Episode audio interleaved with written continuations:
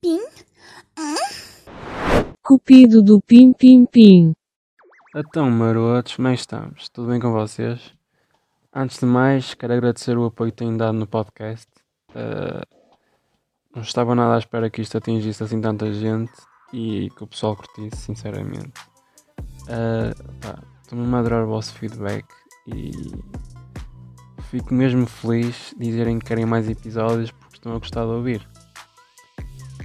Uh, por hoje abordice, não estava mesmo nada à espera. Por isso, obrigadão a todos. Uh, continuem desse lado e já sabem, podem partilhar com os vossos amigos e seguir para novos episódios. Hoje venho aqui falar do fenómeno dos gurus. E vocês perguntam, mas o que é isso do fenómeno dos gurus? Irmãos, é assim. Vocês vão ao Tinder, ao Badu, ao Grindr, Grindr, caralho tudo apps de encontros e vão se deparar com um leque de desesperados à procura de mama ou de matumbina. A típica conversa é: Olá, o que procuras por aqui? Amizades e conversa.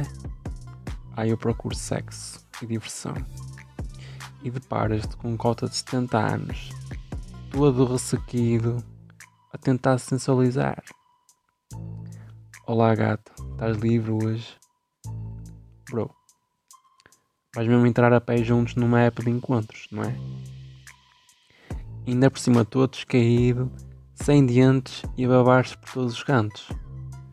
Elas vão mesmo querer partilhar uns cuspos contigo, dar uns xoxos no teu material enferrujado, sentar em cima da tua carne flácida e ainda acabam a mudar a fralda e a lavar a placa.